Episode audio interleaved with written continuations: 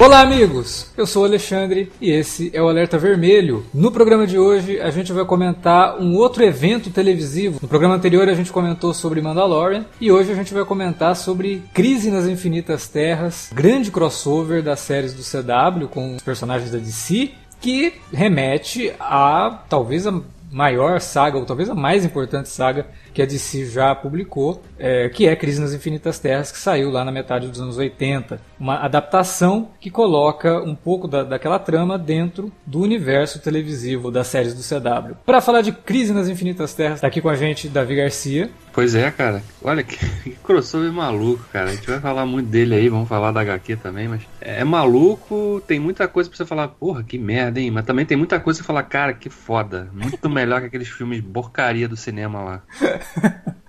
Também com a gente está aqui Felipe Pereira. Pô, cara, senti tanta saudade do, do, do estilo do Shaquille O'Neal, do Jonah Rex, hum. do Josh Brolin, o atual Thanos e atual Cable. E também do, do Liga da Justiça da América, daquele piloto cancelado que infelizmente não, não, não tá aí.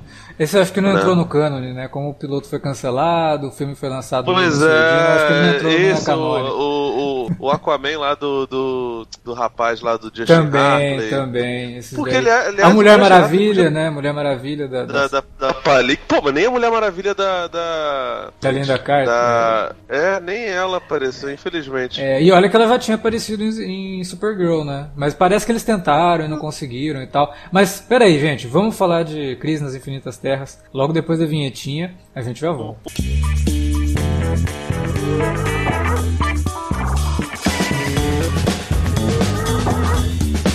Agora, ficou mais fácil ajudar o Cine Alerta a manter o conteúdo no ar e a produzir mais podcasts. Além do padrim.com.br barra cinealerta, onde você pode escolher um valor e contribuir mensalmente e ainda participar de um grupo secreto no Facebook para ter acesso antecipado aos programas, você também pode nos ajudar toda vez que for comprar aquele livro, filme, quadrinho ou o que mais você estiver precisando. É só entrar em cinealerta.com.br/ofertas e conferir uma lista sempre atualizada das melhores ofertas disponíveis na Amazon e em vários outros sites. Você também pode encontrar produtos relacionados aos temas dos podcasts e o melhor, qualquer compra feita a partir partir de um link que você abriu no nosso site já garante uma ajuda pra gente. Ajude o Cinealerta a continuar produzindo esse conteúdo que você gosta. padrim.com.br barra Cinealerta ou faça suas compras a partir de cinealerta.com.br barra ofertas. Fique agora com o podcast.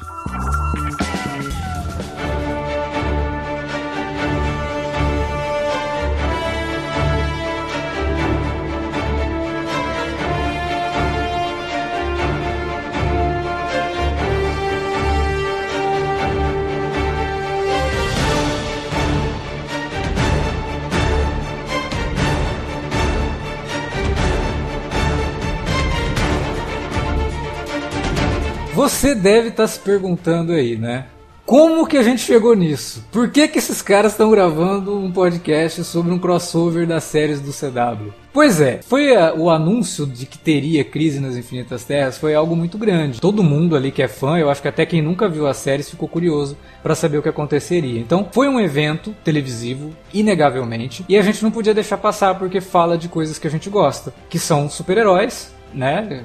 Não que a gente só gosta de super-heróis, mas super-heróis são coisas que a gente gosta. E dentro de uma série que a gente já comentou em Alerta Vermelho em outras oportunidades. Eu acho que a gente tem dois alertas vermelhos aqui sobre Arrow e Flash. Quando saiu a primeira temporada de Arrow, a gente gravou sobre a série, e depois, quando saiu a primeira temporada de Flash e a terceira e a segunda de Arrow, a gente fez um podcast sobre as duas séries para comentar o que estava acontecendo ali e tal. Eu mesmo, né, fiz é, review de Arrow, se não me engano, até a sexta temporada e de Flash até a terceira. Parei porque já não fazia muito sentido. A série, depois de tanto tempo, ela mostrava que não aprendia com os erros constantes que ela cometia. As coisas boas continuavam legais, mas as coisas ruins também continuavam lá, sem nenhuma demonstração de que teria alguma evolução nesse sentido. Então, até hoje, essas séries meio que se encaixam nessa categoria, assim. São séries que divertem, tem momentos, assim, que são muito legais, não só envolvendo fanservice, mas de desenvolvimento de personagens, né? Eu acho que Flash fez um bom trabalho na primeira temporada, eu acho que a primeira temporada de Flash é bem redondinha.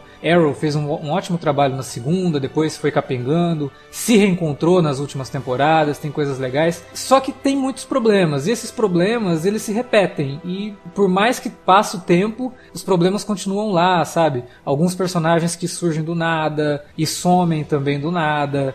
As tramas rocambolescas, assim, que remetem muito à, à, à novela, né? Aquela coisa mais de folhetim e que atrapalham um pouco o desenvolvimento por soarem muito clichês, né? Coisas que você já espera que vão acontecer, os diálogos expositivos que são típicos de série de TV aberta, principalmente no CW. Então assim, eu parei de escrever sobre as séries, mas não significa que eu parei de assisti-las, né? E eu gosto, eu, são séries que me divertem. Eu tenho gostado bastante de coisas que eu vi na Batwoman, né, que estreou agora nessa temporada, até para poder fazer parte do crossover também. Gosto muito de Legends of Tomorrow e de como que essa série não liga para nada, né, e tá sempre fazendo coisas absurdas sem se preocupar é. muito em não é parecer ridículo. Né? é, é mais divertido. Né, é, se bem que a temporada anterior, essa que passou o ano passado, ela foi bem fraquinha, assim, ela foi uma temporada meio, meio ruinzinha. Mas ainda assim, a dinâmica dos personagens é bem bacana. É, eu gosto de Supergirl porque Supergirl toca em temas que as outras séries não tocam, até pelo lance da personagem ser uma jornalista. Eles acabam utilizando isso dentro da série para discutir temas muito relevantes. Né, as últimas duas temporadas só fala sobre é, questões importantes que têm acontecido não só nos Estados Unidos, mas no mundo todo. Um levante, política, de, né? é, um levante político muito grande de extrema direita e a série disfarça isso com, alguma, com alguns comentários sobre preconceito e nisso ela tem mandado muito bem. As tramas ainda são meio bobinhas, tem muita coisa de, de novela, mas é uma série bacana. O grande problema dessas séries da CW, na verdade, é o excesso de episódios, né, cara? Sim, Porque... é, você vê que a gente falou, você falou aí do Legends of Tomorrow, que é a melhor delas. É que menos tem episódios episódio. Né? É, é. Normalmente tem 15, 16. Black Lightning, que até há pouco tempo ela só fazia parte do Arrowverse de forma de produção, né? Afinal de contas envolve a mesma equipe, mas aí tem uns showrunners diferentes e tal. É, Black Lightning, definitivamente das séries da DC no CW, é a melhor, porque me parecia sempre a mais humana e a mais voltada a desenvolver o núcleo de personagens, ao mesmo tempo que sem negar as origens do quadrinho, sempre trazendo boas aventuras, tem uma trilha sonora absurda, muito boa, com músicas assim que vão do hip hop até o R&B, do blues ao jazz, tem uma trilha sonora impecável e um elenco muito bom também. Então, assim, Black Lightning é até bem, bem separada das outras porque ela se comporta de outra forma, né? Ela é uma série muito mais engajada também em algumas discussões sociais. É, eu tô nessa, com Black Lightning especificamente, eu tô atrasado ainda, confesso. É, preciso botar essa série em dia porque realmente só leio e ouço elogios para ela, né? Mas agora com com os desenrolares aí da, da crise, vai ficar mais fácil de fazer isso, né? E acho que vai ser inevitável também fazer isso, porque vai, a, a, resolução da crise deixa um convite muito grande para que você, pô, se você ainda não vê Black Lightning, ó, é agora, hein? Tá, tá atrasado com episódios de Supergirl? Bota em dia. Sim. Então, porque, né, a gente vai discutir aqui Vamos até falar sobre alguns spoilers aqui, talvez, nesse, é, nesse cast, pra quem ainda não vai, viu a crise. Não vai ter como, né, não falar de alguns Deixar spoilers. Deixar de comentar, né? É. Pra ser, ser, bem sincero, eu não sou muito fã das séries da, da CW, não. Eu acompanhei mais ou menos a Supergirl,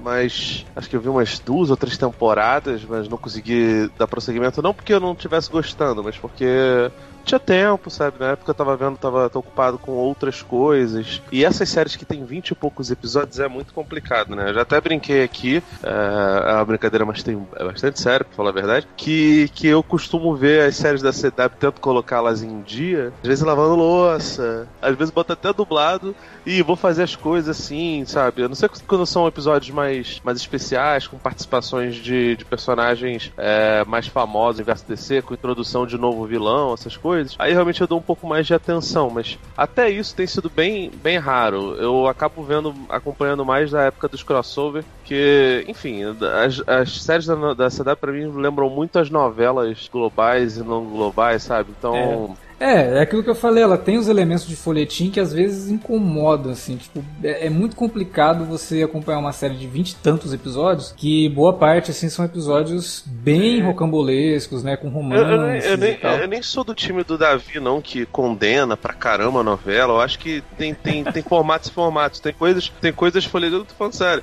tem coisas folhetinescas que para mim funcionam muito. Acho quase tudo que, que é baseado em Nelson Rodrigues, por exemplo, eu adoro, até porque é o meu escritor ah, sim, mas aí é, preferido. Mas aí sim, sim. Eu gosto é, muito do Dias Gomes também. Acho que as novelas do Dias Gomes eram muito legais e tal. Que isso fique claro pro ouvinte, tá? Quando a gente fala assim de elementos de novela, a gente tá falando daquele elemento mais chinfrim da novela mais chinfrim, sabe? E aquilo elevado à décima potência. Então é quando você percebe que é uma coisa que poderia estar numa novela, mas tá numa série, tem uma produção melhor, que tem ali um. Deveria ter um acabamento pro... melhor, né? A problemática para mim é maior é tem 200 mil episódios e nada acontece. É óbvio que assim, é. as séries da CW elas têm 20 e poucos episódios, não se compara à questão da novela. A novela tem 200 capítulos onde pô as coisas demoram muito para rolar. Acontecem coisas, mas elas são elas se desenvolvem muito vagarosamente, sabe? Então é tem até aquela é... brincadeira de você poder assistir só os episódios de sábado de uma novela, você consegue entender o que tá acontecendo tranquilamente. Você não precisa ver os outros episódios. É, os, os episódios de sábado das séries da CW são os crossover, né? Fora Legends of Tomorrow, que realmente é. Acho, acho do caralho, acho muito, muito, muito divertido. Então, tipo assim. E eu, eu sei que você só... assiste, a que eu, que eu comentei aqui, eu sei que você assiste também Black Lightning, né? Que é assim. É, essa eu acho foda. Não, não, não tô em dia com a, com a terceira, mas eu achei a primeira e a segunda muito legal. Eu vi também o piloto do, do, do Batwoman, então, tipo assim, eu não tô super, é, neo, sabe, voador nessa, na, nas séries da, da CW, não. E vi os crossover. E assim, os crossovers, eles não são tão legais, assim, os primeiros pelo menos não são tão não são tão divertidos, mas, pô, cara, esse daí consegue ter uma coesão independente até de não ter o, o trio de ferro. Não sei se tem Mulher Maravilha nesse, nesse Arrowverse aí. É, tem mais ou menos. Ela, Temicira já apareceu. O, o Super-Homem, ele aparece na série da, da, da Super Garota, da Super Moça, e não tem. Não é um dos heróis primordiais. E o Batman, né, é o mentor da, da, da Batwoman, mas ele não é aquele personagem que a gente está acostumado a, a, a, ver, sabe? É, ele tá recluso, né? Assim, ele nem existe mais nesse universo. Ele tá recluso, se afastou. Pois é, então assim, eles conseguiram fazer isso do jeito ali atrapalhado, meio bobaloide, meio infantiloide, mas funciona, né, cara? É. Ao meu ver, pelo menos, eh, tendo essa licença poética de, pô, gente, não vamos nos levar a sério Acho até melhor isso do que aquela sisudez que, que, que acompanha o, Snyder Verso e também um pouco dos Titãs, né? Que, que tenta ser uma, uma mistura de de estética Nolan com, com os filtros de Instagram do, do, do, do Zack Snyder, né? Enfim, para mim é muito mais suportável que seja desse jeito, mesmo que as séries não se levem a sério, mesmo que seja uma galhofa total em alguns momentos, sabe? Que elas são mais honestas, né? Do que essa sisudez que você falou do Titãs. A gente, inclusive, já comentou Titãs aqui, também no Alerta Vermelho, né? Quando saiu a primeira temporada, mas eu não tive a menor vontade de gravar sobre a segunda, porque eu sinceramente achei não, também... muito pior do que a primeira. Assim, eu não tinha gostado da primeira, a segunda para mim foi foi infinitamente pior.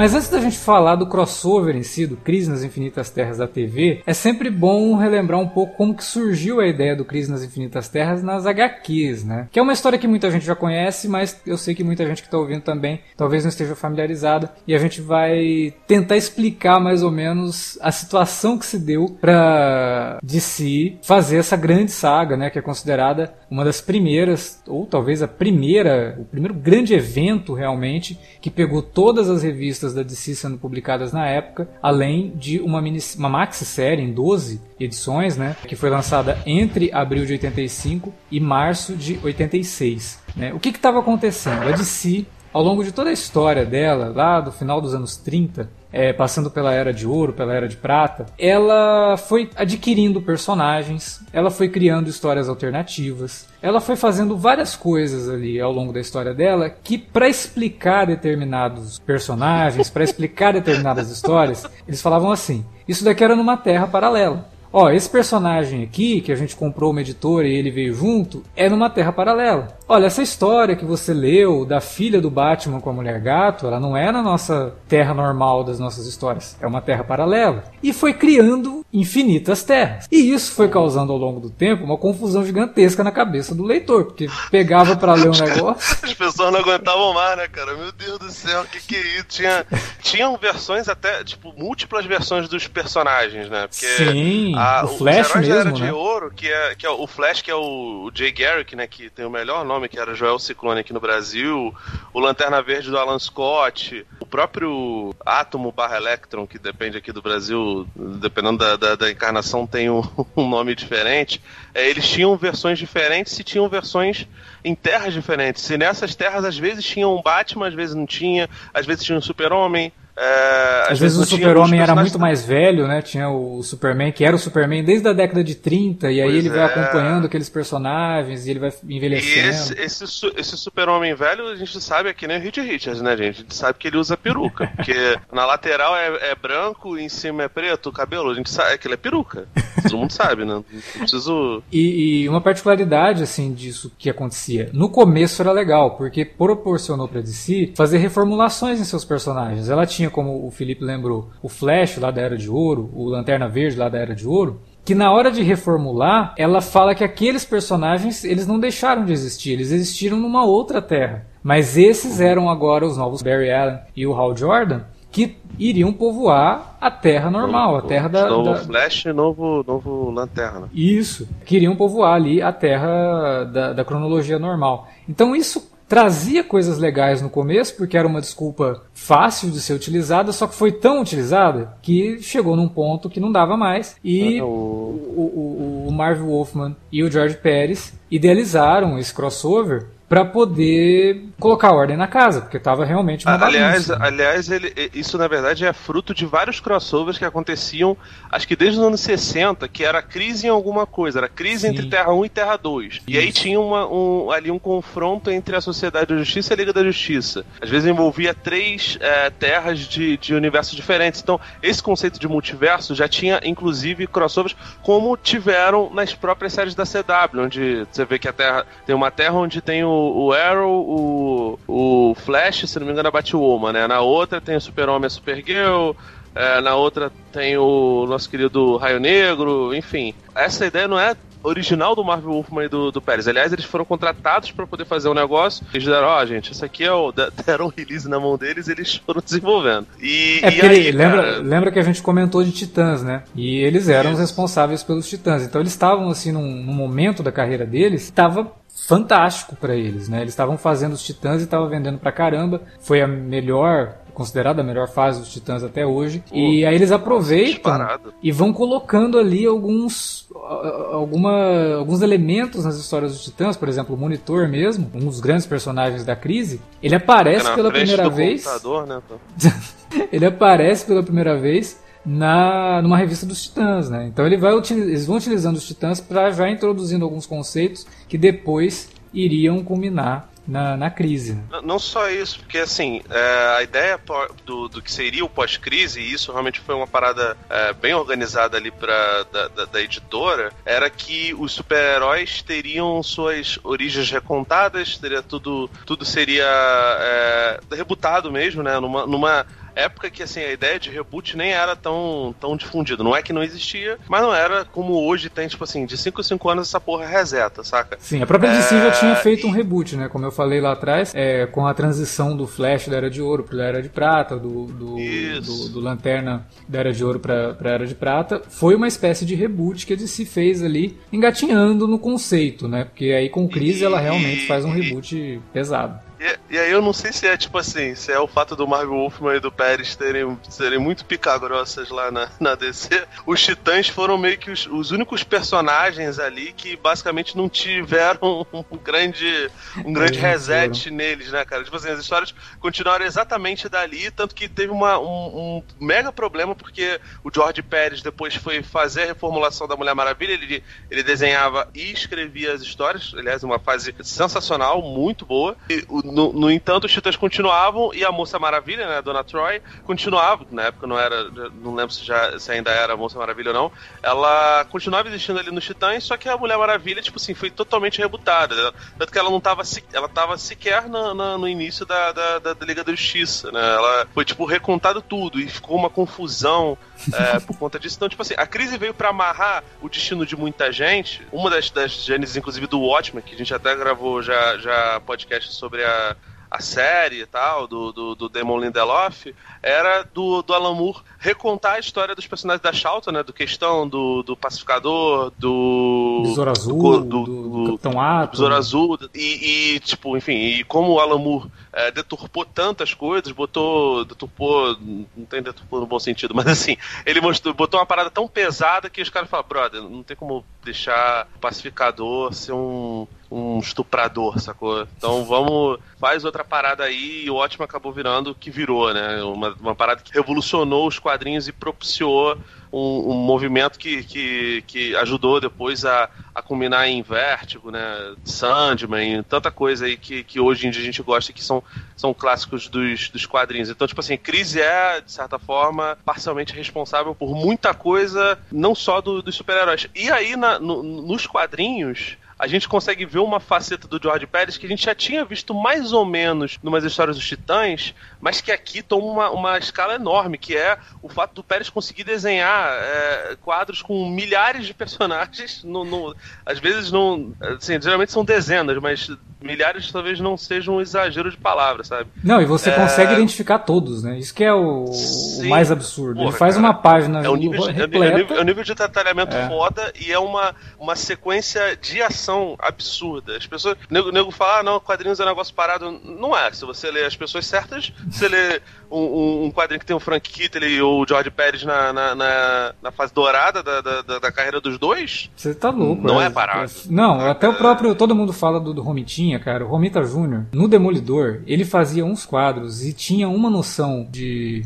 narrativa impressionante que artistas que assim, tem traço muito melhor que o dele não tem. Né? Então, assim, em termos de criação. Ah, a pessoa que fala mal do Romitinha não merece nem. Pois é, nem, também, também acho. Romitinha fa faz escoriações como ninguém, parceiro. Ah, só, só uma, uma questão, né? Você falou lá que a DC que pediu para eles fazerem. Na verdade, não. O, o Wolfman, ele era editor do Lanterna Verde, no começo dos anos 80. Aí, como ele era editor, ele lia as cartas do, dos leitores, né? Que os leitores mandavam cartinhas e tal. E aí teve um leitor lá que falou que ele não estava reconhecendo o Lanterna Verde numa edição recente apesar de ter visto o Lanterna Verde em outra edição alguns anos antes, né? E aí o Wolfman teve a ideia de falar, não, peraí, eu acho que a gente tá na hora de fazer um, um, uma saga, uma história que mostre esses personagens todos que a DC tem, né? Fazer como uma grande homenagem a tudo isso, mostrar toda a história da DC numa grande saga. E aí, conforme ele foi desenvolvendo isso, os roteiros e tal, ele foi percebendo, não os roteiros, né? O pitch, né? Para levar para DC, ele percebeu que não, peraí,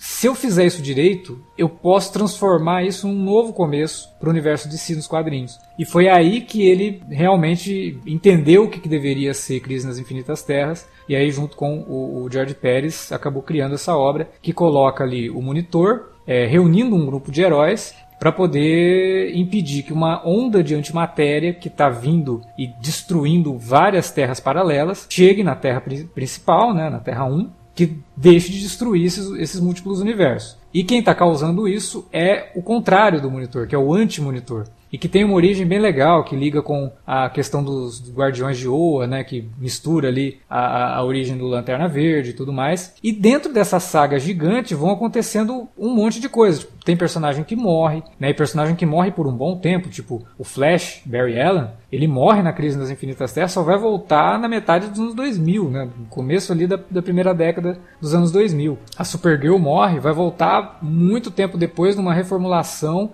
mostrando que a Supergirl na verdade nunca esteve na Terra. Uma, uma história lá que o Jeff Loeb criou na época do Superman Batman, né? Que era um título que tinha os dois. Ele traz a, a personagem, a prima do Superman de volta. Então demorou muito para que esses personagens voltassem. Não é como às vezes a gente vê que fala, ah, o personagem morreu daqui dois anos e está de volta. volta. Tem vários casos desse, mas Crise não. Crise trouxe uma mudança que por muito tempo os leitores é, tiveram como definitiva mesmo, né? Até por conta do final da HQ, que mostra uma grande batalha contra o Anti-Monitor, e essa grande batalha culmina na criação de uma Terra. Então tudo aquilo que a gente conhecia de várias terras, algumas coisas são apagadas, outras são é, unidas com a história com, comum dos personagens, criando uma Terra só. E nessa única Terra, como o Felipe lembrou, a Mulher Maravilha, por exemplo, não existiu. Ela vai ser reintroduzida no pós-crise na saga Lendas. É ali que ela resolve voltar Aliás, voltar não, né? Ali que ela resolve se tornar a Mulher Maravilha, né? Porque ela, ela, é, ela é morta na, na, na Crise das Infinitas Terras, só que os heróis é, dão um jeito de salvar a vida dela, fazendo com que ela seja ainda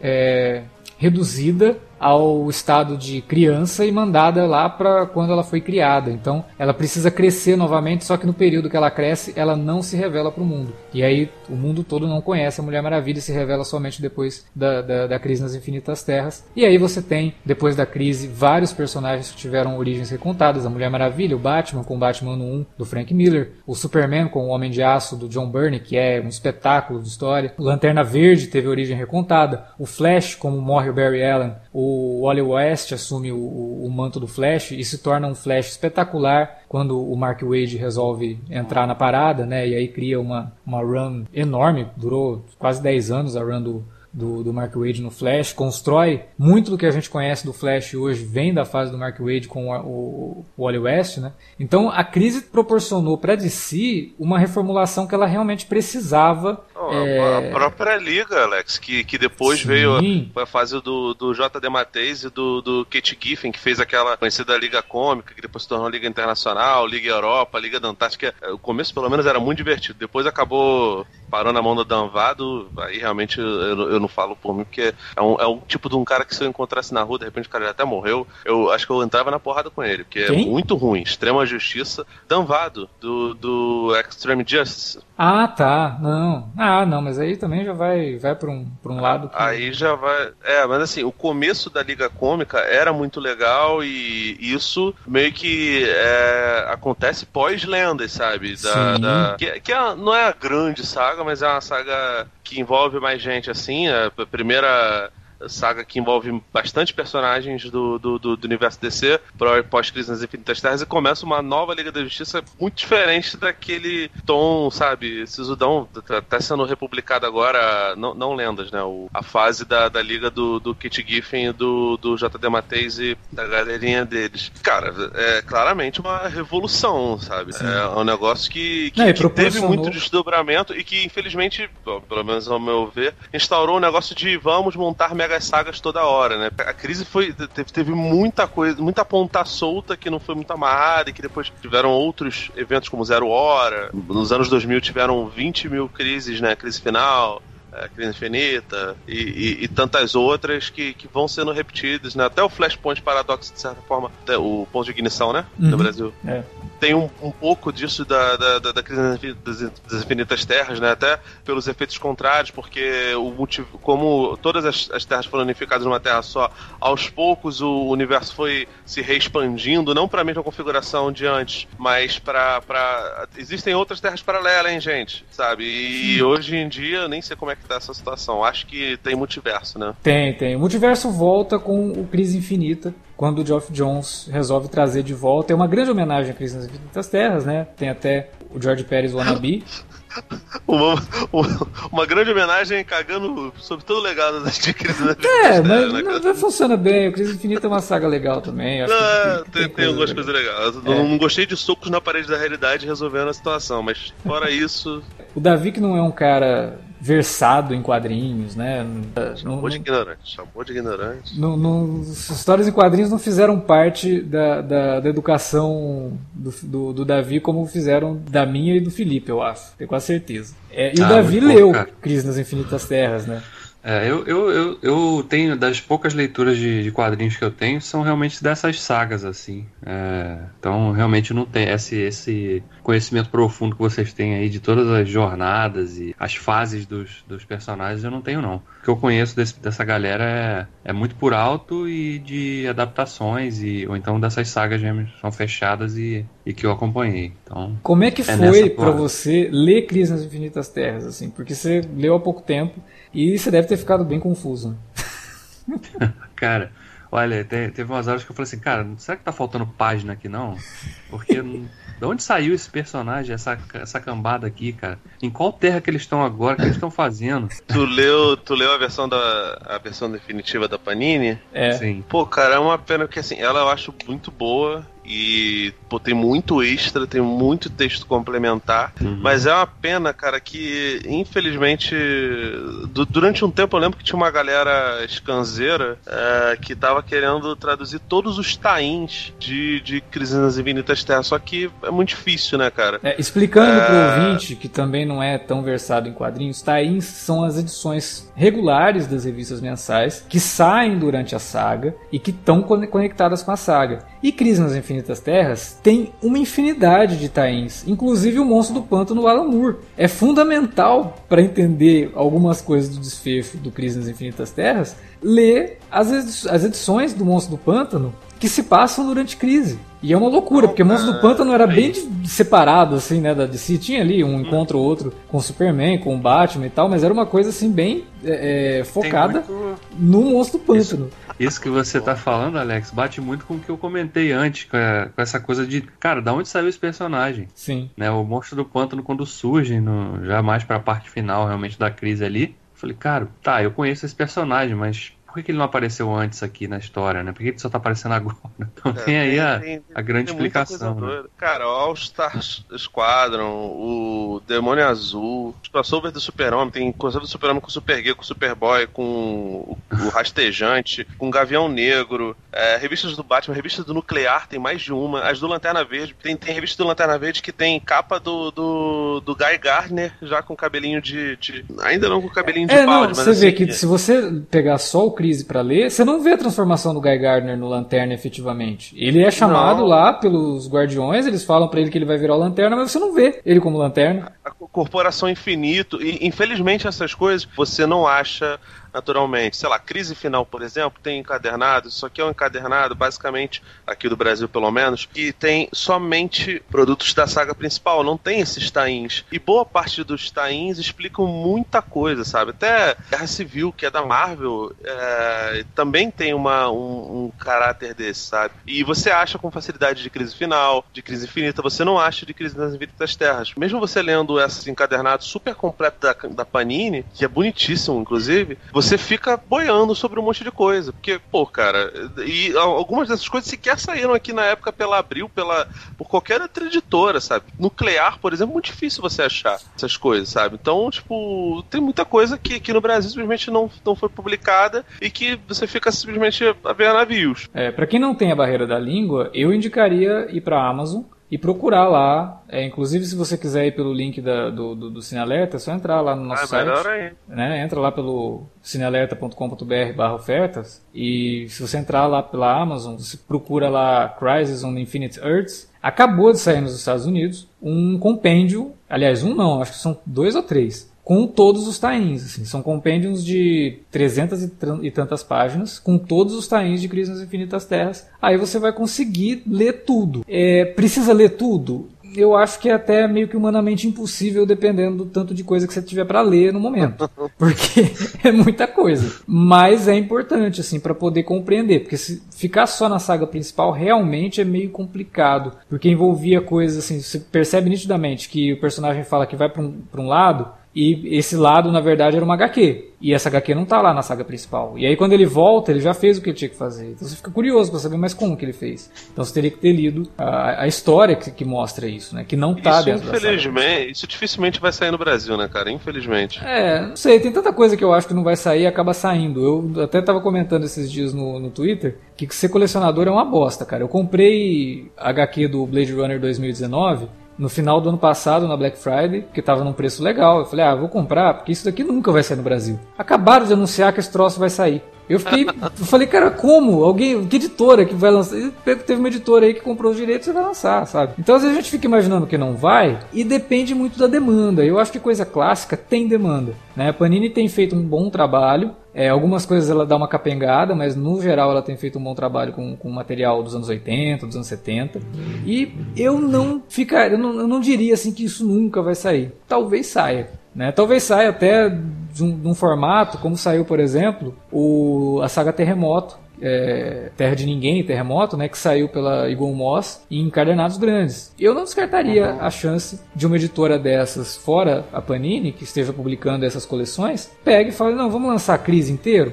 Nada impede. A Eagle Moss mesmo tem a versão dela para Crise nas Infinitas Terras no encadernado, que é basicamente o mesmo da Panini. Eu não sei. Eu acho que demanda para isso tem. Tem um público realmente que gostaria de ter isso na coleção. Ah, eu compraria na pré com, com o book com a porra toda, irmão. Pois é, porque é, é, um, é um negócio que, como você falou, é uma, uma, uma saga extremamente importante para DC e que não pode se perder no tempo. E como você falou também, não saiu completo no Brasil, teve muita coisa que ficou de fora. Então é a chance de muita gente de ler uma coisa pela primeira vez, finalmente, né? Então, é, de, de, forma completa. Então eu acho que seria realmente uma, uma oportunidade que as editoras daqui não poderiam deixar passar. Vamos ver. Como isso acabou de sair nos Estados Unidos, né? Tem ainda trâmites ali que precisam ser feitos para que saia no Brasil logo. Mas eu não descartaria a possibilidade de sair por aqui, não.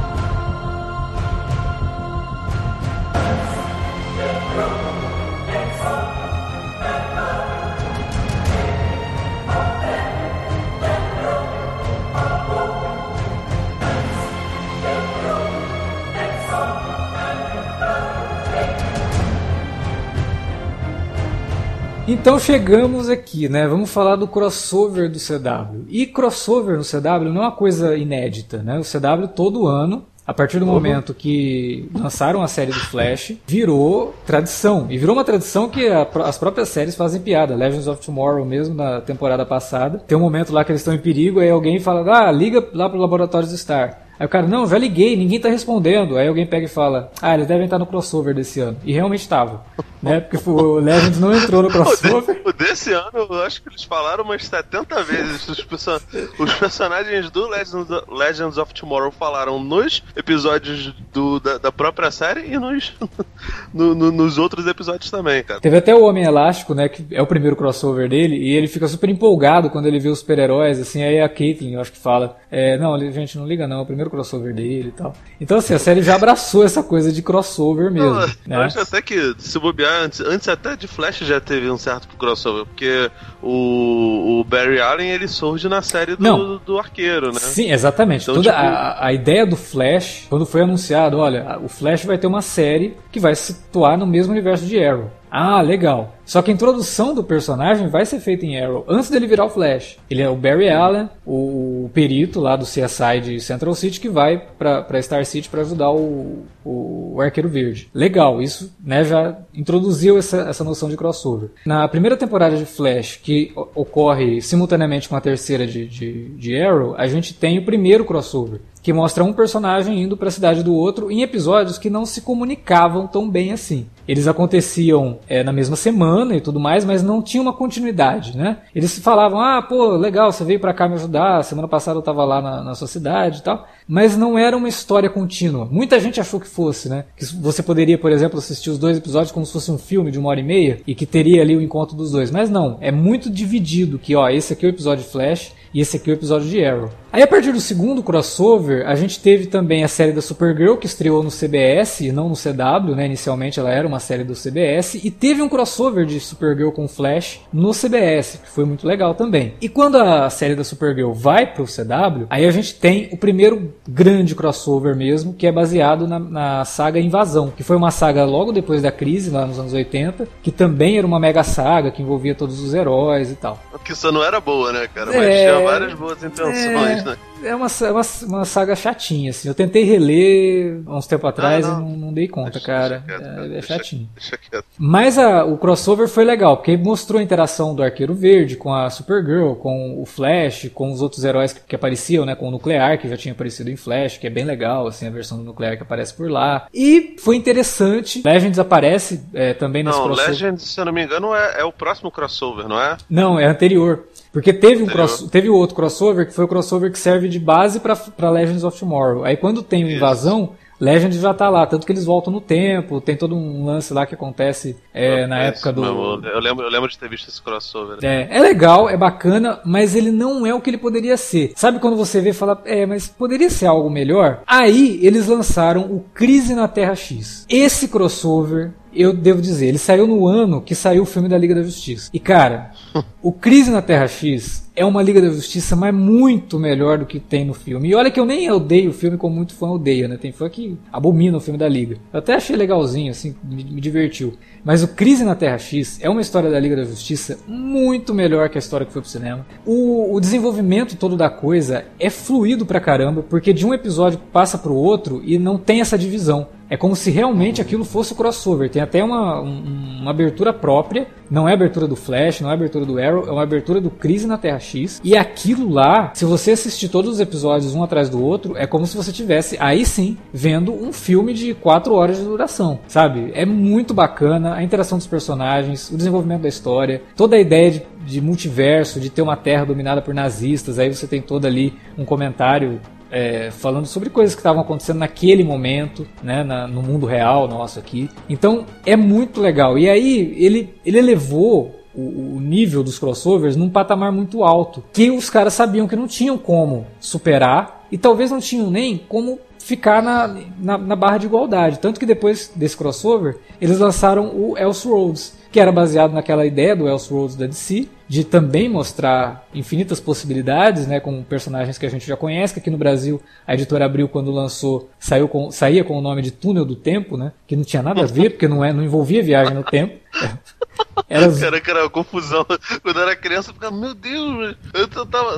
Na minha cabeça era tudo no passado, no futuro, não sei o que. É, porque até era. tinha isso, tinha lá o Batman da Guerra da Secessão, todas essas coisas assim, mas, tipo, não era viagem no tempo, era como se fosse uma terra paralela mesmo, em que sim, o Batman sim. tivesse surgido lá na, na, na época da Guerra da Secessão. E aí eles fizeram um crossover menor, que envolve Supergirl, Flash e Arrow, tem lá um monte de personagens, a introdução do, da Batwoman nesse universo, né, que depois ela acaba ganhando a série própria, mas é um crossover pequeno, só que ele introduz o monitor. E aí quando ele introduz o monitor, você para, hum, sei não, isso daí tá querendo dizer alguma coisa. E quando tu chega no final do negócio, me aparece lá já o logotipo do Crise nas Infinitas Terras. Ano que vem, Crise nas Infinitas Terras. Aí você imagina, se os caras tinham feito Crise na Terra X, que tinha ficado tão legal, a expectativa pro Crise nas Infinitas Terras da TV foi lá para cima. Falei, cara, eles não podem fazer um troço que, primeiro, vai ter que trazer consequência. Não dá para você pegar uma saga como foi Crise nas Infinitas Terras e fazer um especial adaptando, mesmo que seja uma adaptação dentro desse universo, sem que isso traga consequência, porque senão não faz. Né? Não pode ser só uma homenagem e aí quando acaba tudo volta ao normal. Não pode ser isso.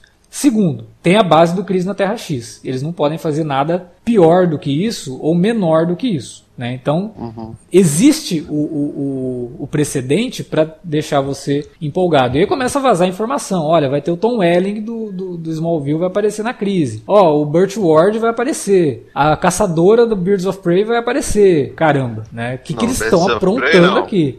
Do Mulher Gato. É, também conhecido no Brasil como Mulher Gato. Kevin Conroy, né, o cara que dublou o Batman no, no, no, na série dos anos 90, do desenho animado, iria aparecer como Bruce Wayne mais velho. Porra, isso vai deixando você com sede de querer logo assistir isso. E assim, aconteceu, né? Veio Crise nas Infinitas Terras. Achei muito legal a última temporada de Arrow, né? Que vem acompanhando Crise ela é toda voltada para criar o cenário para que a crise se desenvolva, então trazendo um elemento de quadrinhos mesmo, né, de narrativa de quadrinhos pro seriado de TV, como se tivesse uma HQ que já vai te mostrando elementos ali até culminar na saga mesmo, né? Eu, lembra do Crise Final que tinha a contagem regressiva para a crise final? É mais ou menos isso. E Arrow nessa última temporada tá funcionando como isso e ela já deixa claro, o Oliver Queen vai morrer no final disso tudo. Então já fica ali uma preparação para como que isso vai acontecer, como que isso vai afetar os personagens, né? Enquanto isso, as outras séries estavam caminhando ali no começo de suas novas temporadas, mas aí chega o momento de Crise nas Infinitas Terras, trazendo um crossover envolvendo cinco séries: é, Batwoman, Supergirl,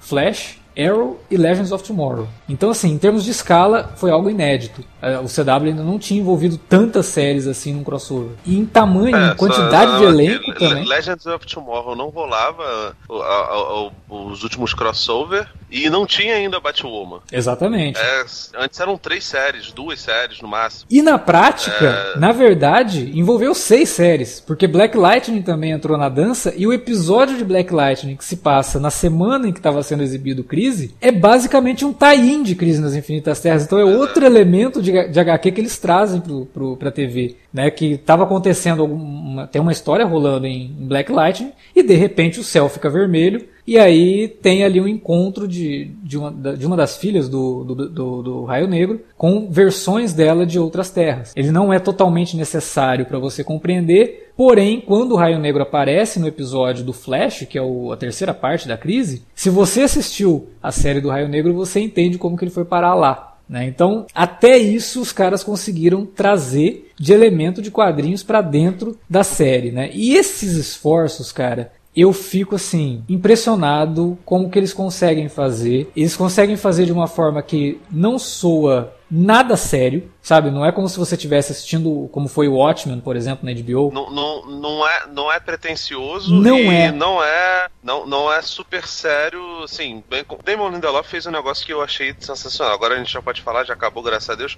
Então, assim, um alívio. Uh, a gente fica lamentando porque foi muito boa, né? Foi boa enquanto durou, mas assim, é isso. Tá lá, finito, acabou, não vai ter mais, a HBO não vai mexer. Mas assim, a, a parada não é séria como isso não é pretensiosa como outras coisas, e acho que toda essa trajetória aí que você falou, é, muito graças ao fracasso do universo compartilhado da DC, a CW conseguiu fazer isso, tanto que os filmes da DC agora são todos dedicados a seus próprios micro-universos. Isso pode mudar, evidentemente, se Aves de Rapina e Mulher Maravilha derem certo agora. Você pode ter certeza que vão resgatar o Coringa do Joaquim Fênix, vão colocar ele junto, ele em algum momento tendo algum combate com, com o Batman do Robert Pattinson e do Matt Reeves. Isso pode acabar voltando, não, não, não vamos descartar, descartar essa, essa possibilidade, mas sempre pode acontecer um, um retorno a isso. Mas boa parte do, do fato de dar certo aqui se dá também pelo, pelo fracasso do, do, do, do universo do, do, cinema. Realmente, cara, é, flui de uma maneira legal. E eu achei doido porque, tipo, a, a, esse crossover,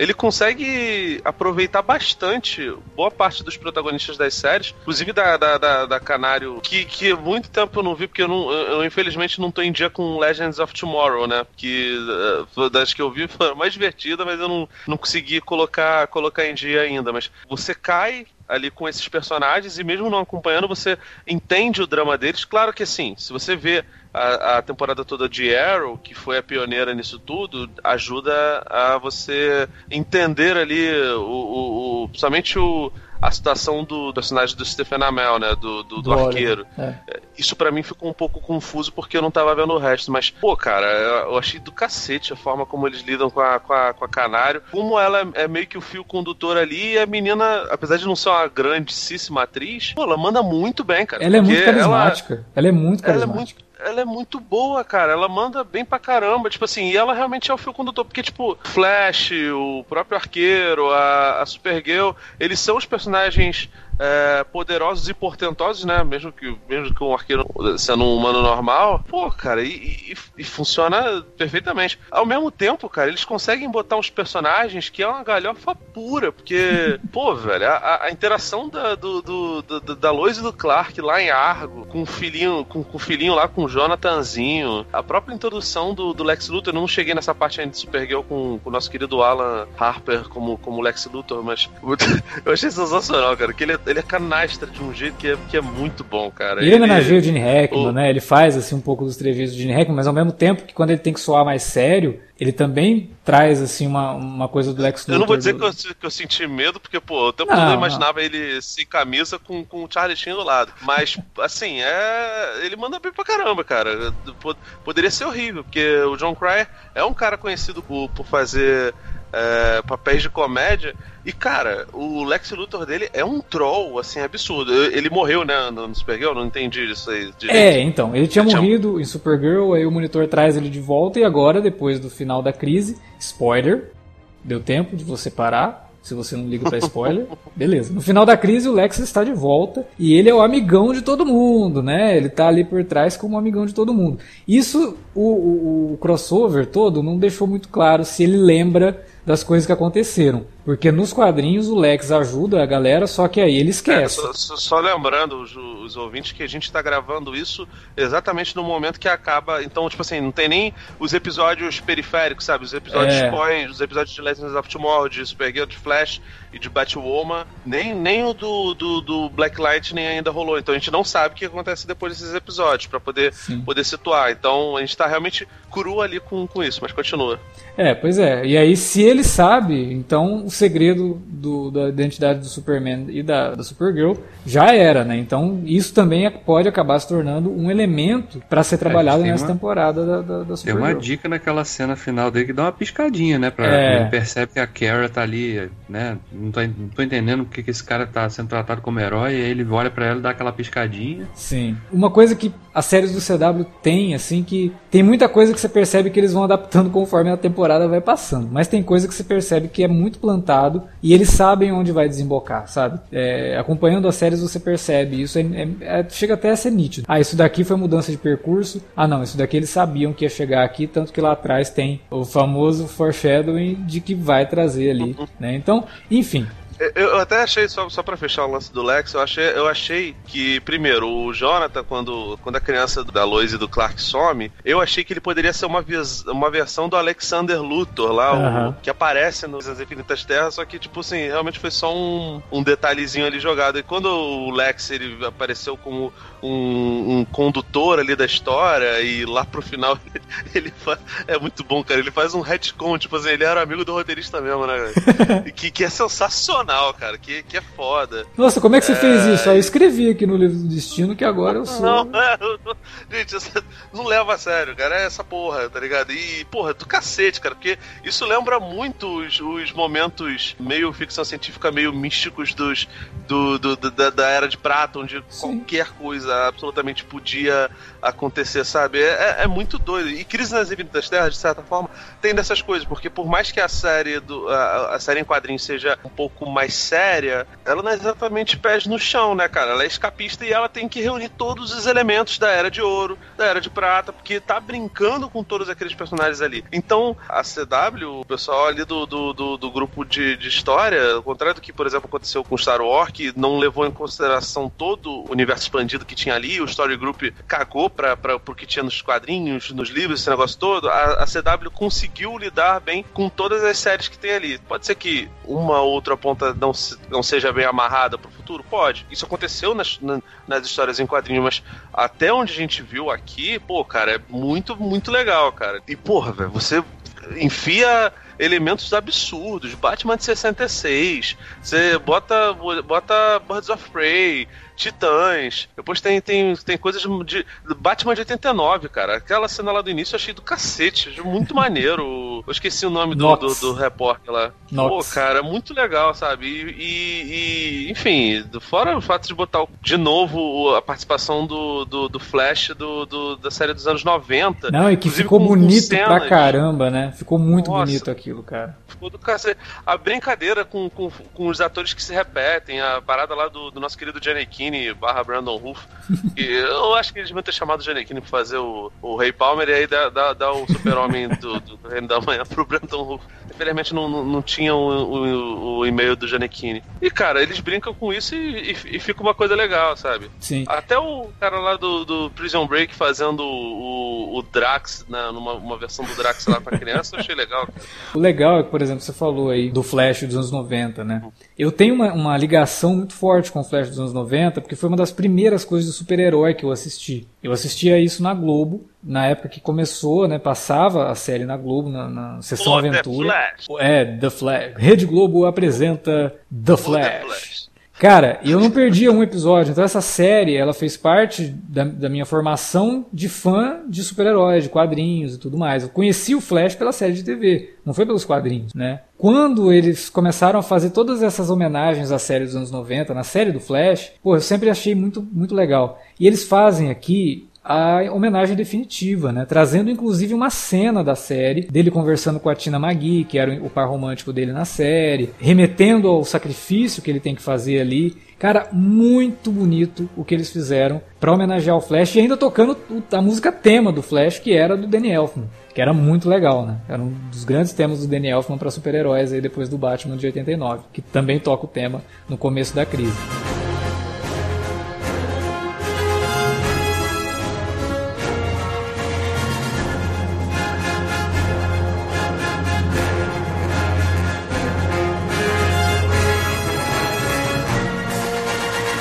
Eu lembro que o Davi, ele teve uma experiência assistindo ao primeiro episódio da crise, muito parecida com essa experiência que ele falou da HQ. Começa, não tô entendendo nada disso que tá acontecendo aqui, né, Davi?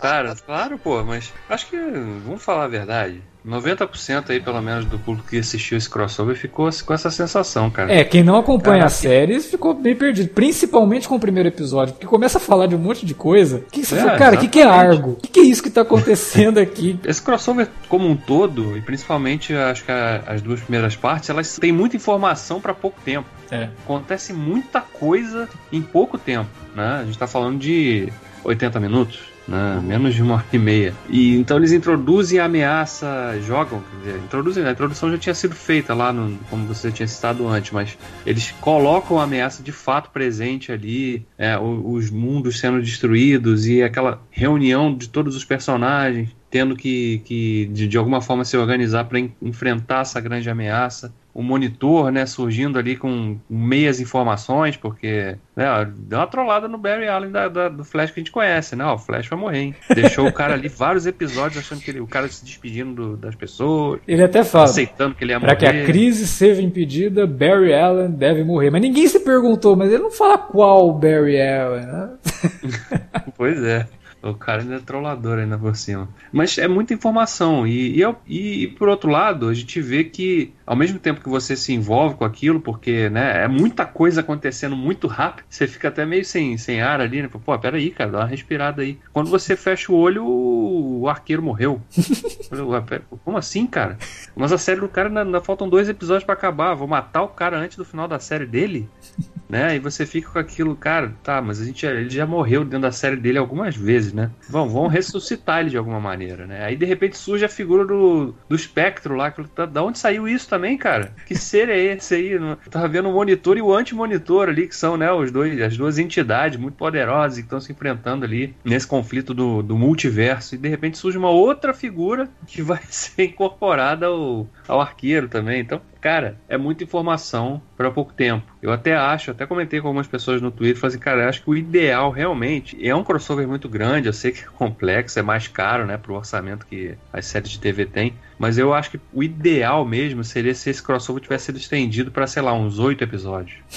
pra, sei lá, fazer dois episódios de Arrow, dois de Flash e talvez dois de Supergirl, e aí fazia mais um de Legends e o de Batwoman lá para complementar, porque é muita informação, cara, é muita coisa. E a gente sabe que a maior parte desses cameos que a gente viu, as participações especiais, elas estão ali realmente só para, porra, olha que legal. Olha lá, ah, a série do Titã está ali, aparece lá, eles reconhecem como parte desse multiverso também e tal.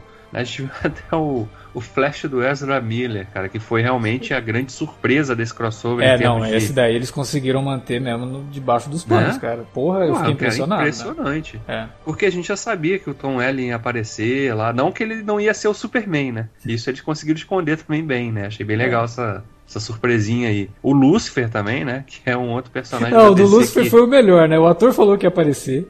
Aí, aliás, tinha saído o, rumor de que o Lucifer apareceria. Aí o ator foi a público e falou: Não, não, não tô na série, não. Isso aí não tem nada a ver. Aí você tá lá vendo, ele aparece. Aí depois ele foi falar que não, eu tive que mentir, porque. Ele deu uma explicação lá. Eu, eu, no lugar dele, teria dado a explicação de que ele, como diabo, não pode sair por aí contando verdade, né? A participação do Ezra Miller foi algo assim que me pegou totalmente desprevenido. Jamais que eu ia imaginar. Teve um teve, teve intervalo entre é, os. É, teve, teve. Porque a primeira, as três primeiras partes passaram no final de dezembro e só agora que vieram as duas últimas, né? E é, foi um mês de intervalo. Foi um né? mês de intervalo. E aí, nesse intervalo, não saiu notícia nenhuma. Não teve é. nada. Ah, e, e, isso daí é legal porque, tipo, a pessoa que, como o Davi, como eu também, ficou completamente perdido com aquele monte de informação sobre as séries que eu não imaginava que, que aconteceria, que nesse meio tempo deu tempo das pessoas. Um mês, você pode ir lá e dar uma olhada nos episódios, pelo menos de Arrow, né? Que, que tem poucos episódios nessa temporada. Foram oito? Já acabou já? Sério? Tem mais dois. Não, não. Tem mais dois. Enfim. Antes da crise foram oito. É. é, tipo assim, tem, tem, tem que, que é mais curto, então dá para você se ambientar, pelo menos tem essa facilidade, não é que nem era com os quadrinhos lá do, em relação aos tains. Esse respiro até ajudou, de certa forma, a criar mais hype, né? Porque, porra, cara, era um negócio que quando, quando surgiu, eu não vi na época, eu vi as pessoas falando, eu não, não ligo pra spoiler. Eu fiquei impressionado. Falei, caraca, que loucura, né? Tipo, eu acho que o pessoal também fez uma gritaria que foi um pouquinho, um pouquinho absurda, mas né, pra quem curte a parada, deve ter sido realmente uma. Na hora, deve ter sido realmente uma parada muito empolgante, né? Sim. Aparecer lá do nada o Erja Miller. Que foi inclusive uma participação que eu vi que muita gente não entendeu, né? Não, não, não entendeu no sentido do, do, do seguinte como que ele aparece lá, sendo que já tinha sido destruído todas as terras? Por que, que ele tá lá? Não, exatamente, eu até comentei isso, né? Falei, cara, essa aparição dele aí não faz sentido nenhum, mas é um fanservice foda, né? Mas a, o episódio explica o que é aquela aparição dele. Não é que ele estava ali naquele momento. Aquilo é um fragmento do Flash do Ezra Miller que ficou porque ele, obviamente, por ser o Flash, ele visita a força de aceleração sempre que ele usa a super velocidade dele. De alguma forma, a força de aceleração suga algumas coisas, né? E o episódio explica isso, porque ele mostra ali que os personagens estão perdidos em suas próprias memórias. Então aquilo esse que o conceito é até, esse conceito é até visitado na, nos próprios quadrinhos para explicar, de certa forma, o, o, o fato de que o, o, Barry, antes dele morrer no, no Crise nas Infinitas Terras, ele vai indo junto com a força da aceleração em vários pontos do, do, do, mundo. Então, é basicamente isso, tá ligado? Como ele já tinha colocado lá o personagem, o, o Flash do, do, do Wesley, não sei o que, do, do Wesley Chip morrendo, você coloca outras versões do Flash fazendo parte daquela, daquela doideira ali. Eles são inteligentíssimos, por sinal. Porque realmente fica um negócio que a piscadela pro, pro cara que é fã mais hardcore, né? Pro resto das pessoas é um fanservice dos mais inofensivos, não é nada tipo, gente, vamos colocar pessoas que ignoraram a, as batalhas anteriores aqui só pra disfarçar o roteiro mal escrito, né? Não, e até o próprio Flash, o Barry da série, fala, mas como é que você tá aqui agora? Não tem como você tá aqui, porque ele sabe que as terras foram destruídas. Exatamente. Ele não tá lá, é um fragmento do Flash que já visitou a força de aceleração e tá ali se encontrando com o Flash da, da, da do CW. E que foi fantástico, sabe? Foi um, uma bela homenagem e uma bela forma do CW falar assim, olha, na DC é assim que funciona. Existem terras paralelas. Então, de alguma forma, tudo está conectado, tudo vale. Tudo é válido dentro desse universo da DC. As séries valem, os filmes valem, o que já teve antes também vale. Então tudo isso acontece em terras paralelas. E isso foi me, ótimo. Me, me, mesmo que no cinema tivesse uma, uma má vontade terrível com a coisa que a CW estava fazendo. Sim, Acho que a gente já sim. falou Desde a época do Smallville, a gente falou isso no, no, no podcast sobre Smallville. Smallville foi, sofreu foi isso com mesmo. isso Teve um problema sério ali na hora do, da, da, Warner decidir como que seria o filme do Superman, ficou uma, uma bagunça. Ali, aliás, o, isso até abriu a possibilidade pra gente falar que pô, eles eh, botaram o Super-Homem do, do, de Smallville pra ser realmente o personagem escrito pelo, pelo Tom Welling, né? Porque ele não quis fazer o, o Super-Homem o retorno e ele abriu mão de ser o, de ser o Kryptoniano. Ele dá um soco, inclusive, maravilhoso no Lex Luthor. Ah, é muito... Cara, a cena é boa demais, é... porque Mostra, é porra, legal, né? eu ainda sou o Clark Kent, né, filho? O que, que você tá achando? não sou poderoso, não sou otário. Também. Exatamente. É muito legal a cena. Passa, ele passa e foda-se, né? Ah, não, tranquilo, vou, vou, vou embora aqui, já fui humilhado o suficiente. Acho que aquele ali doeu mais que. Tanto que depois ele fala assim: ah, tô cansado de matar super-homem. Não é, porque ele tá humilhado, né, gente? Ele tá. Total. Não, já deu. Ele tá tranquilo. Uma das coisas que o pessoal falava muito era, pô, caramba, Arrow tava dando certo antes de surgir Flash e tal. Uhum. Né? Veio o Homem de Aço e as pessoas falavam, pô, se eu não me engano, Arrow é de 2012, né? Anterior é. ao Homem de Aço, não é? Eu acho que Arrow é 2011, 2012 e aí o Homem de Aço saiu em 2012. Então eles são mais ou menos da mesma, da mesma época. Sim, são, são contemporâneos. E aí as pessoas falavam, poxa, por que não colocar o Stephen Amell, que tava tendo uma boa recepção na época, e o Arrow no começo principalmente tinha muito da trilogia Nolan, do Batman. Uhum. Por que não colocar ele como o arqueiro verde desse, desse universo. O Stephen Amell, obviamente, adorou a ideia. Tá, Vou ganhar mais, né? Até os caras... É, o pessoal falou, não, não, não, vai, vai ficar lá tal. E depois o CW acabou fazendo sua própria, seu próprio é, universo compartilhado, de certa forma, é, com, com, uma estrada que já vinha pavimentada por, por, por, Smallville e um pouco por Birds of Prey, que não deu certo, mas principalmente por, por Smallville, né? A coisa deu certo, é um negócio super popular, principalmente entre gente mais nova do que, do que a nossa faixa etária, né? Dos, dos 30 para os 40 anos. E conseguiu até abarcar um monte de coisa, abarcar artigos de cinema que foram abandonados, séries que foram abandonadas, né? Porque tem Superman Retorno, tem Batman de 89. Sim.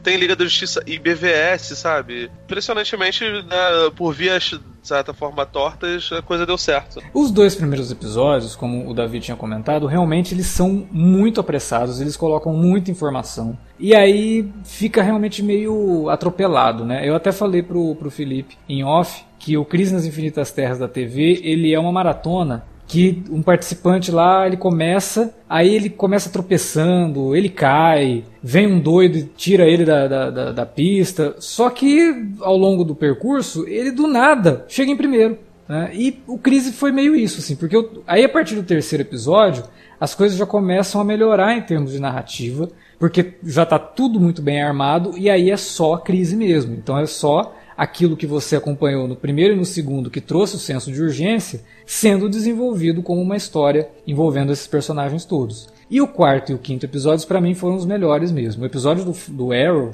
que é a quarta parte da crise, eu achei muito bom. Não à toa foi dirigido pelo cara que, desde a época que eu escrevia as críticas do Arrow, o primeiro episódio que esse cara dirigiu no Arrow, eu comentei no meu texto, falei, esse cara é muito bom e tomara que ele volte para dirigir mais episódios, e de fato ele voltou, que é o Glenn Winter. Sempre que o Glenn Winter dirige um episódio de Arrow, ou de Flash, ou de Supergirl, ele dirigiu até Titãs, inclusive, você percebe que é ele que está dirigindo sem aparecer o nome dele nos créditos. Porque você percebe que tem um cara ali que manja um pouco mais de linguagem, um cara que trabalha melhor com ângulos, ângulos de câmera, um cara que trabalha melhor com enquadramento, com sequências de, de, de ação. Ele é muito bom. Ele era diretor de fotografia de Smallville, é, virou diretor de fotografia de, Flash, de Arrow, né, da primeira temporada, e depois foi dirigindo alguns episódios. Hoje ele dirige esporadicamente. E ele dirige a quarta parte da, da crise, que também é coescrita pelo Marvel Wolfman. Então acho que tudo isso colaborou, porque essa quarta parte, para mim,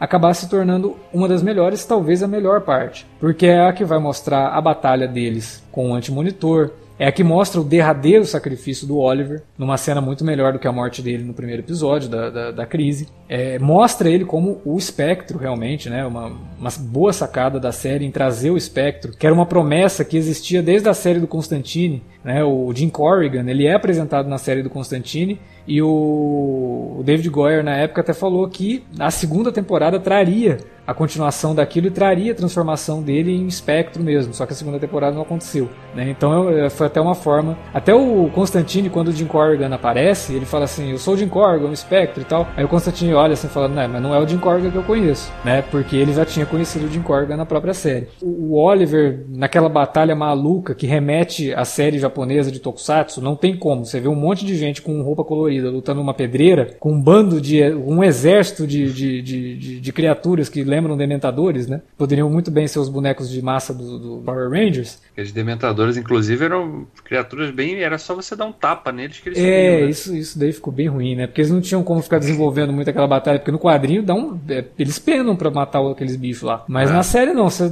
encostou neles, eles somem, né? É zoado, mas ok, aconteceu, tá ali. E aquele, aquilo tudo eu gostei, aquele episódio eu achei assim, caramba, né? Muito bom. Terminaram. E aí ele termina muito parecido da forma como o HQ finge que também acaba. Porque quando começa a última parte efetivamente, que seria o episódio de Legends of Tomorrow, voltou tudo ao normal. Kara acorda lá no apartamento dela, tá tudo ok, ela até acha que sonhou, porque tá todo mundo vivo de novo, a Terra tá, não tem mais céu vermelho nem nada, e ela começa a ver que tem coisas diferentes na Terra dela. O Lex Luthor é abraçado por todos como o cara que tá ganhando o prêmio Nobel da Paz. Aí aparece uma vilã, que é uma vilã do Flash, e aí o Flash aparece lá e fala: Ué, mas peraí, como assim? Ela é, ela é minha vilã, o que ela tá fazendo aqui? Eu tô na tua terra? E aí eles ficam perdidos. E aí aparece o Marvel Wolfman na série, fazendo uma participação, pedindo autógrafo lá pro Flash pra Supergirl. E ele meio que explica, entre aspas, porque é ele que fala que não, o Flash sempre esteve aqui, a Supergirl sempre esteve aqui. E aí eles param e, não, peraí, o que aconteceu então? E aí descobrem que o, Oliver, como no último suspiro lá do sacrifício dele, ele criou um universo unificado para todos esses heróis que era uma coisa que muita gente acreditou que iria acontecer. Logo que a Supergirl sai do CBS e vai pro CW, todo mundo falou: ah, agora eles vão ter que fazer alguma coisa para unir essas terras. Era uma promessa antiga já. E eles finalmente fazem isso em Crise nas Infinitas Terras na TV, unificam as terras que aparecem na TV, mas não descartam o multiverso. É aí que tá a diferença de como termina o quadrinho para como termina a, a versão para TV. No quadrinho realmente não tem multiverso, fica só uma terra. Aqui não fica uma terra, mas o multiverso continua. Depois ele te mostra lá que o Brandon Ralph voltou a ser o Superman, né? É, mostra a Terra dos Titãs de novo, mostra a Terra do, da Patrulha do Destino, que é meio zoado, porque a Patrulha do Destino teoricamente estaria na mesma Terra dos Titãs, mas já separaram, né? Como a Patrulha do Destino vai para HBO Plus, né? Que é o serviço de streaming lá da HBO, já separaram a Terra isso, da... Isso me deixou baixo. Os caras remendaram uma parada que não tinha nada a ver. É legal também porque, acho que vale a pena falar, no, nos quadrinhos, a, a Cara e o Barry Allen morrem, né? E é legal que eles sejam a pedra fundamental dessa nova terra unificada e desse novo universo heróico, né? Até porque isso é um negócio que é dito desde o começo no, no, no, no crossover, que o, o Oliver quer se entregar, né? Porque afinal de contas a série dele vai ser cancelada, vai ter um outro spin-off. Então, tipo assim, ele, ah, não, quero me entregar para deixar os caras vivos aí pra, pra série deles não ficar sem protagonista. E aí, eles não falam isso, obviamente.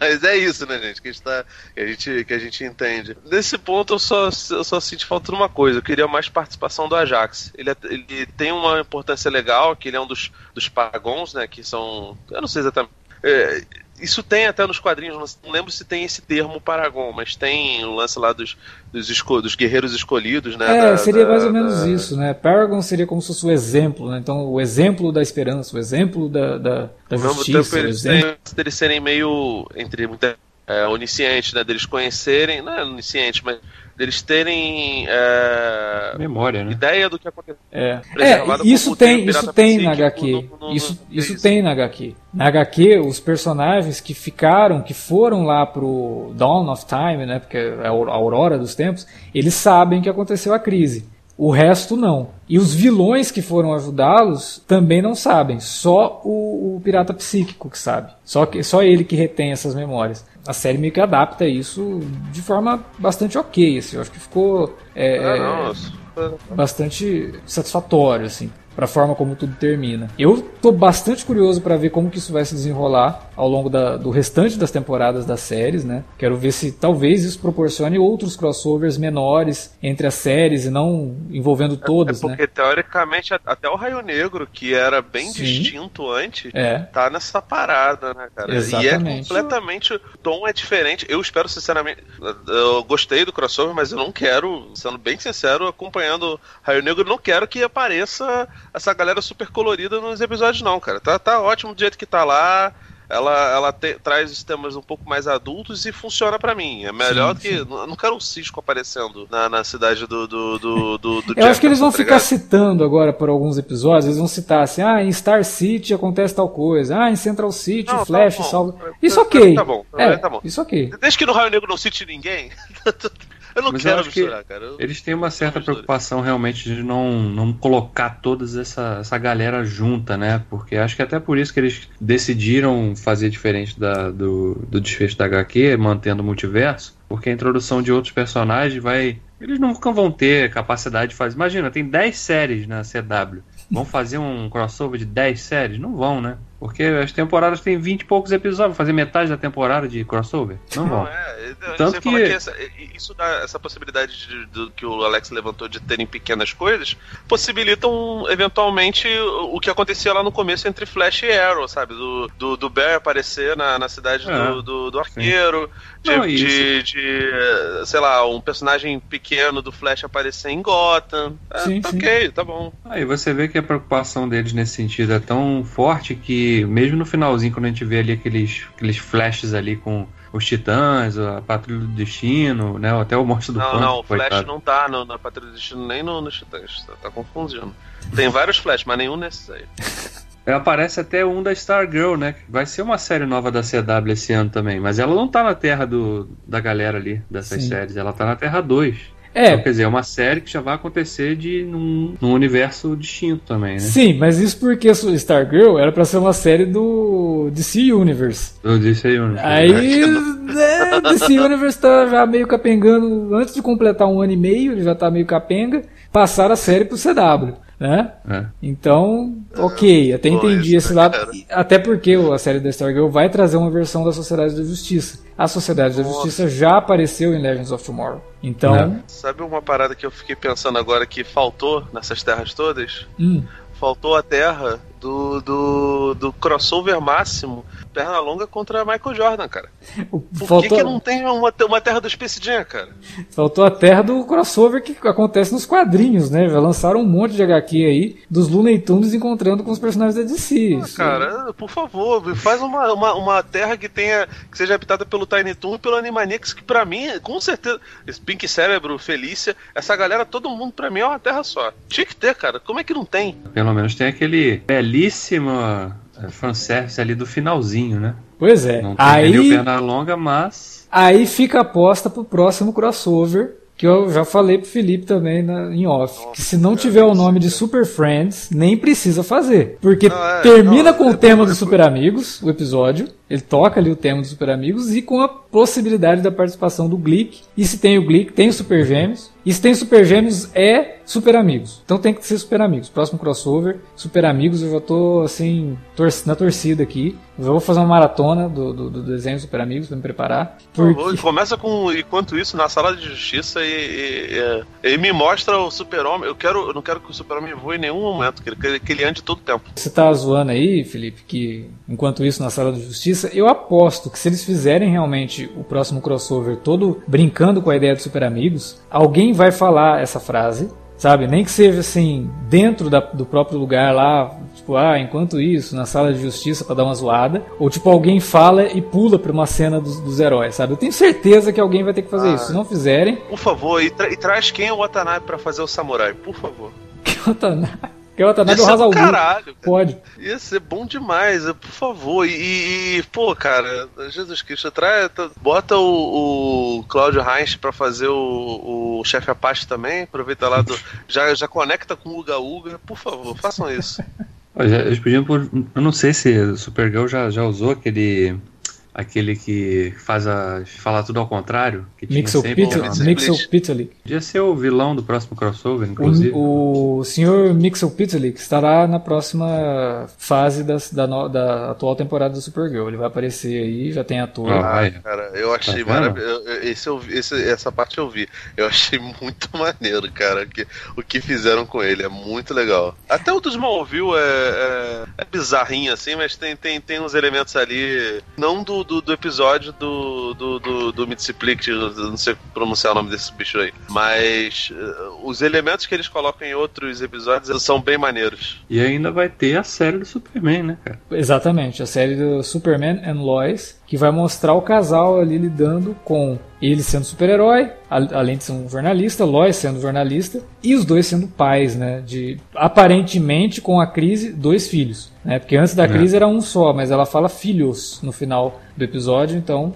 né, teremos aí dois super bebês. E falar em bebê, né, falar em filhos, a crise desfaz uma, uma, um negócio que tinha acontecido na época do Flashpoint, né? Quando o Flash volta para impedir a morte da mãe, ele cria uma realidade alternativa e nessa realidade, depois que ele conserta tudo, fica um resquício, que é a transformação da bebê Sarah, que era filha do John Deagle, né, do grande amigo lá do, do Oliver, num bebê menino. Ele vira o hum. Deagle Jr., né? E é aqui com Sim. o pós-crise retificado isso daí, né? Corrigido, isso volta a ser uma menina. Achei legal também. É, traz essa, esse elemento de volta. Parece até que é uma espécie de que faltava alguma coisa pro John para ele continuar sendo feliz depois da perda do amigo, sabe? Então traz esse pedaço dele que estava faltando para suprir isso, que era ter uma, uma filha. Né? Isso eu achei legal, achei bacana. O que muda drasticamente também a, a dinâmica da série do, do, do, do, arqueiro no que diz respeito àquela versão futura da filha do arqueiro, que está num futuro lá todo zoado. Eu acho que quando a gente assistiu ao episódio, que vai ser meio que o, o piloto do, do, do, da série dela, que vai ser o penúltimo episódio de Arrow, a gente vai ver que aquele futuro mudou completamente, porque não tem o Deagle Jr., que era o Deathstroke daquele, daquela, daquele futuro. Ele era o exterminador daquele futuro. Era o exterminador daquele futuro. É, verdade. É, o exterminador daquele é futuro. Eu não acredito que eu falei isso. Mas enfim. É, como ele não existe mais, aquele futuro mudou. Né? E o próprio sacrifício do Oliver também deve ter alterado aquilo. Então, aquela dinâmica deve mudar. Então, tem muitas ramificações aí que as séries vão trabalhar nessa segunda metade de cada temporada e preparando o terreno para essa série do Superman que vai acontecer, na, provavelmente vai acontecer no final da, da Fall Season de 2020. Cara, mas assim, acho que o saldo no geral é bem positivo, né? Eu falei lá Sim. na abertura que pô, tem muita coisa que a gente. Pô, que porcaria, né? é, mas acho que no geral o saldo é bem mais positivo, realmente. Que é um, foi um crossover muito divertido e que considerando todo, todo o histórico dos crossovers, você percebe que eles foram, eles vão crescendo, né? Em, em urgência, em tamanho. Escala, né? É. Exatamente. Então, é, que eles conseguiram passar e transmitir isso, né? E claro, tiveram muita coragem, né? De tentar adaptar essa. Pô, é, não, é, assim, história, a gente tem né? que então... louvar a audácia dos caras de fazerem isso com o orçamento que eles tinham nas mãos né? Com o elenco que eles tinham nas mãos, que a gente sabe que ali não são grandes atores, tem um ou outro que se destacam, mas a grande maioria não, né? Com todo o recurso, sabe? E ficou legal, cara, sabe? Eles usam isso a favor deles, eles usam a canastrice dos atores a favor, eles usam a falta de recursos a favor e acaba fazendo algo que diverte, é descompromissado como uma boa aventura de super-heróis deve ser, sabe? Às vezes é legal fazer uma aventura séria, que discute um monte de coisa. É legal, claro que é. Mas uma boa aventura que envolve um monte de super-heróis enfrentando uma ameaça cósmica, cara, tem que ser descompromissado, tem que ser divertido. Você tem que terminar aquilo se divertindo, sabe? O, ótimo é só que... o, o ótimo é Cavaleiros das Trevas só tem a força que tem porque tem 300 outras histórias super escapistas e, e super divertidas, sabe? Eu nunca vou achar que as, as histórias do Neil Adams e do Daniel New, que são muito menos audaciosas é, do, do, que, do que o Watchmen, do que foi Cavaleiro das Trevas, do que foi até a fase do, do, do, do Frank Miller, que já que tem um bocado de, de massa a ver isso. Eu nunca vou achar isso ruim, nunca vou achar as histórias do, do, do X-Men lá do Chris Claremont poucos positivos, sim. Um pouco, um pouco, é, tô sendo até bonzinho. Mas assim, eu não vou achar essas histórias uma merda porque elas não têm o peso de um, de um ótimo, sabe? Não dá para você fazer uma revolução por minuto, cara. Tem. E, e, porra, cara, a crise é muito divertida, cara. É muito legal. Se, se, se é chato, assim, se é lenga-lenga todo o restante da CW, eu acho que isso não se enquadra aqui. E o fato deles até usarem os, os personagens ali para fazer os, os paralelos ali do, do Pária, da Precursora, é, junto com o monitor e com o antimonitor, né? Uhum. Serem personagens do próprio universo, de ser ali o, o Pária ser o, o guarda, guarda do, do, do Zé Colmeia e a precursora ser a namorada do John Diggle, é, é legal, cara, sabe? Encaixa bem pra caramba. É, eu acho isso muito legal. Pelo menos esse crossover aí, ó, é, desse ponto, é, é maravilhoso. É o escapismo, é aquela coisa lá, tipo, vamos é, misturar os universos, vamos dar uma, uma, uma brincada aqui, mas é, não, não, não, necessariamente não vai ter esse peso todo que, que tem nos Titãs, não tem aquela sisudez, tem os elementos lá do Lanterna Verde, tem tudo, sabe? Eu achei, achei, achei do cacete, cara. Achei legal que eles conseguiram unificar só as paradas da CW. Sim. O, o, o, a Proto. A Proto Liga da Justiça também, porra, do cacete, cara. Muito bom. É, eu, eu acho que realmente funciona. O meu crossover preferido ainda é o Cris na Terra X, porque eu acho que é o mais redondinho mesmo, sabe? Você não precisa ser tão versado nas séries para entender o Cris na Terra X. Você pode assistir aquilo sem nunca ter visto e, e, o negócio funciona. Esse daqui depende muito, e como a gente falou, os dois primeiros episódios são extremamente zoados, extremamente bagunçados, e aí depois com o tempo ela vai adquirindo, vai conseguindo andar com as próprias pernas. Tem alguns problemas, por exemplo, até nos últimos episódios mesmo, a Batwoman, ela some, né? Ela aparece ali só como enfeite de, de, de, de cena em alguns momentos, e ela teve uma participação grande na primeira metade do crossover, e aí no final ela fica só numa aparição bem qualquer coisa. Uma, uma né? coisa, uma coisa que para mim também ficou um pouco mais explicada é o tamanho da, da, da capa do, do Super-Homem do Brandon Ruff, né, cara? Que é muito grande. Foi bem legal. Caraca, é um negócio assim que é impressionante. É, é, a lona de circo, né, parceiro?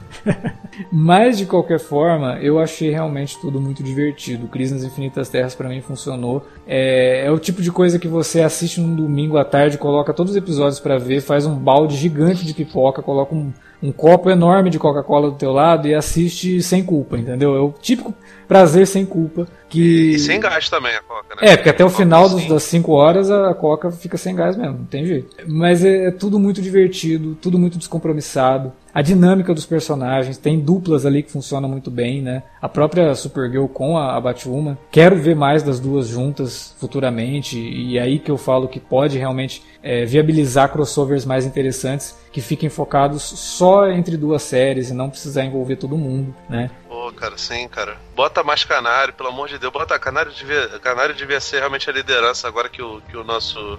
É porque ela é a personagem arqueiro... mais antiga depois do Oliver, né? A... Pois é, cara, e ela tá lá no primeirão, né, cara? Ela tá no piloto, praticamente. É, sim, é, era outra e... atriz, mas ela tá.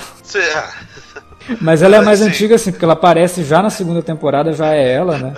E, por favor, cara, botem mais a Jax. Poxa, cara, eu fiquei tão triste que. Pô, eles botam, botam ele lá pra ser. para ser o. Esqueci o termo, que, qual é o nome mesmo? Do... Paragon. Isso, Para... bota ele pra ser Paragon, pra, pra, pra ele ser passo largo e foda-se, tá ligado? Não tem participação nenhuma. Então, ah, é, e até porque eu acho que ficou meio caro o efeito do, do, do Caçador de Marte. Você tá falando Ajax, mas tem Sim. gente que não sabe que o Ajax é o Martian Manhunter. É, é o John Jones. Não, eu não tenho culpa de vocês serem, serem millennials, eu sou fã. pois é, o Ajax é o John Jones. No Brasil ele chamava Ajax. Tanto é que quando ele aparece lutando ao lado dos caras, ele tá com a roupa do, do, do Ajax, só que sem o efeito. Aí a Supergirl olha pra ele, ué, isso é novidade. Ele falou, é, tô aderindo a novos, novos hábitos aqui. Nova terra, novo, novo, novo visual. Se, se, isso significar que ele vai estar tá mais verde, pra mim tá bom. É, porque. É, porra, é, é um grande personagem. E quando ele aparece a primeira vez em Supergirl, cara, foi um negócio muito bom. Eles conseguiram Nossa, fazer direitinho ali com o Ajax é, esconder, né, que ele era o Ajax e tal. Quando ele aparece como Ajax, eu falei, cara, que louco isso, né? Será que Supergirl vai fazer para esse universo mais de alienígenas, como o Arrow já estava fazendo, né, de trazer vários elementos das histórias em quadrinhos e tal? E realmente, ela traz muita coisa, mas agora, com tudo unificado, eu acho que vai trazer muito mais. Enfim, saldo bem positivo. Tomara que o CW sim, encontre um fim para essas séries, mas que não, não se desfaça do universo, né? Como está fazendo agora com Arrow, terminar Arrow e começar uma nova série derivada de Arrow, é, eu gostaria de, por exemplo, ver Flash acabando para dar lugar a um outro personagem, sabe? É, Supergirl chegar num ponto ali que, olha, legal, vamos dar um fim e, e pular para um outro personagem. Eu acho que abriu essas possibilidades de que o CW não vai abandonar o universo de si tão cedo, vai continuar tendo as séries e tomara que aposte em novas séries, tomara que aposte em novos personagens, porque é como se ela estivesse dizendo, olha, o arqueiro começou tudo isso, agora ele deixou um legado e tem que se continuar esse legado. Né? Tem que trazer personagens como Questão, como Besouro Azul, como Gladiador Dourado, por favor, gente. Esse universo pede o Gladiador Dourado e o Besouro Azul. Imagina esses dois no, no Legends of Tomorrow. Eles nasceram para estar em Legends of Tomorrow. Façam isso acontecer, CW. Faça isso acontecer. Vai ficar legal. Vai por mim.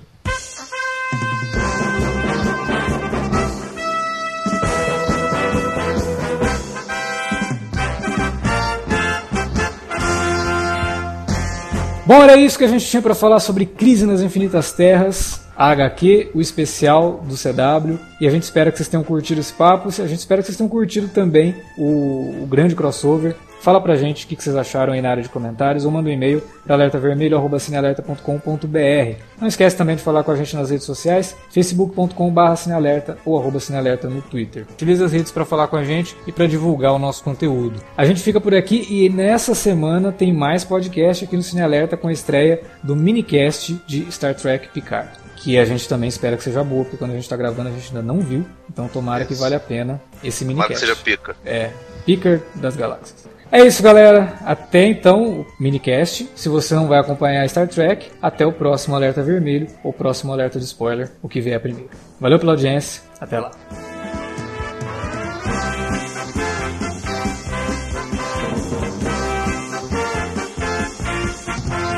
Na primeira temporada de Arrow, de, na primeira temporada de Flash, que é concomitante com a terceira de Arrow, existe o primeiro crossover mesmo dos dois heróis, né? Então você tem um episódio de, de, de Arrow que o Flash vai para Central City e o episódio de Flash que o Arrow confundir as cidades. Você tem um episódio de Arrow. você tem o episódio de Arrow que o Flash vai para Star City e o episódio de Flash que o Barry, que o nossa. Caralho! Jesus amado, cara. Isso não bebe, velho. Pera aí, deixa eu voltar de novo. Fala só que o episódio é. 1 vai pra cidade é, do cara, pelo amor de Deus, esquece de falar o nome dos personagens.